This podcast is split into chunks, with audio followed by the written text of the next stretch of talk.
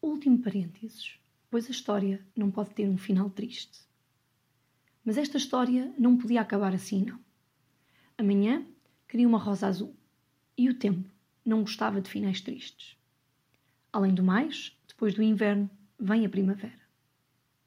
O gato estava vendo o casamento, juntamente com todos os habitantes do parque que o olhavam com receio. Não que tivesse sido convidado, é claro, mas num casamento de parque não há propriamente limitação de entradas.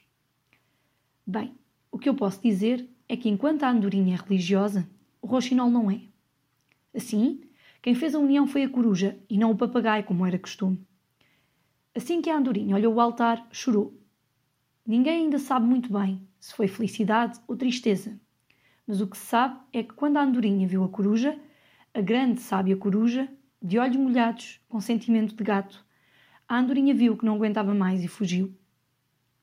Todo o mundo ficou espantado, gritando, acudindo, chamando nomes ao gato, dizendo que aquilo estava muito errado e não podia acontecer. Já os pais da andorinha ficaram boquiabertos e dizem que a mãe andorinha até desmaiou. Neste escândalo, o gato havia fugido pelas sombras da multidão e foi empurrado pelos seus pés até ao lugar onde estaria, e realmente estava, a andorinha Sinhá.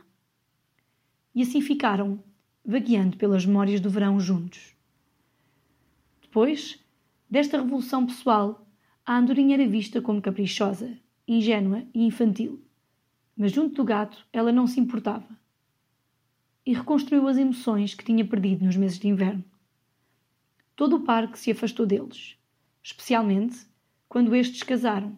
Quer dizer, um casamento pode ser considerado casamento sem cerimónia ou convidados, só é preciso o noivo e a noiva.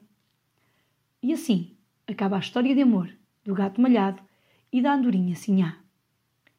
Ana Carolina Reis, 8 B.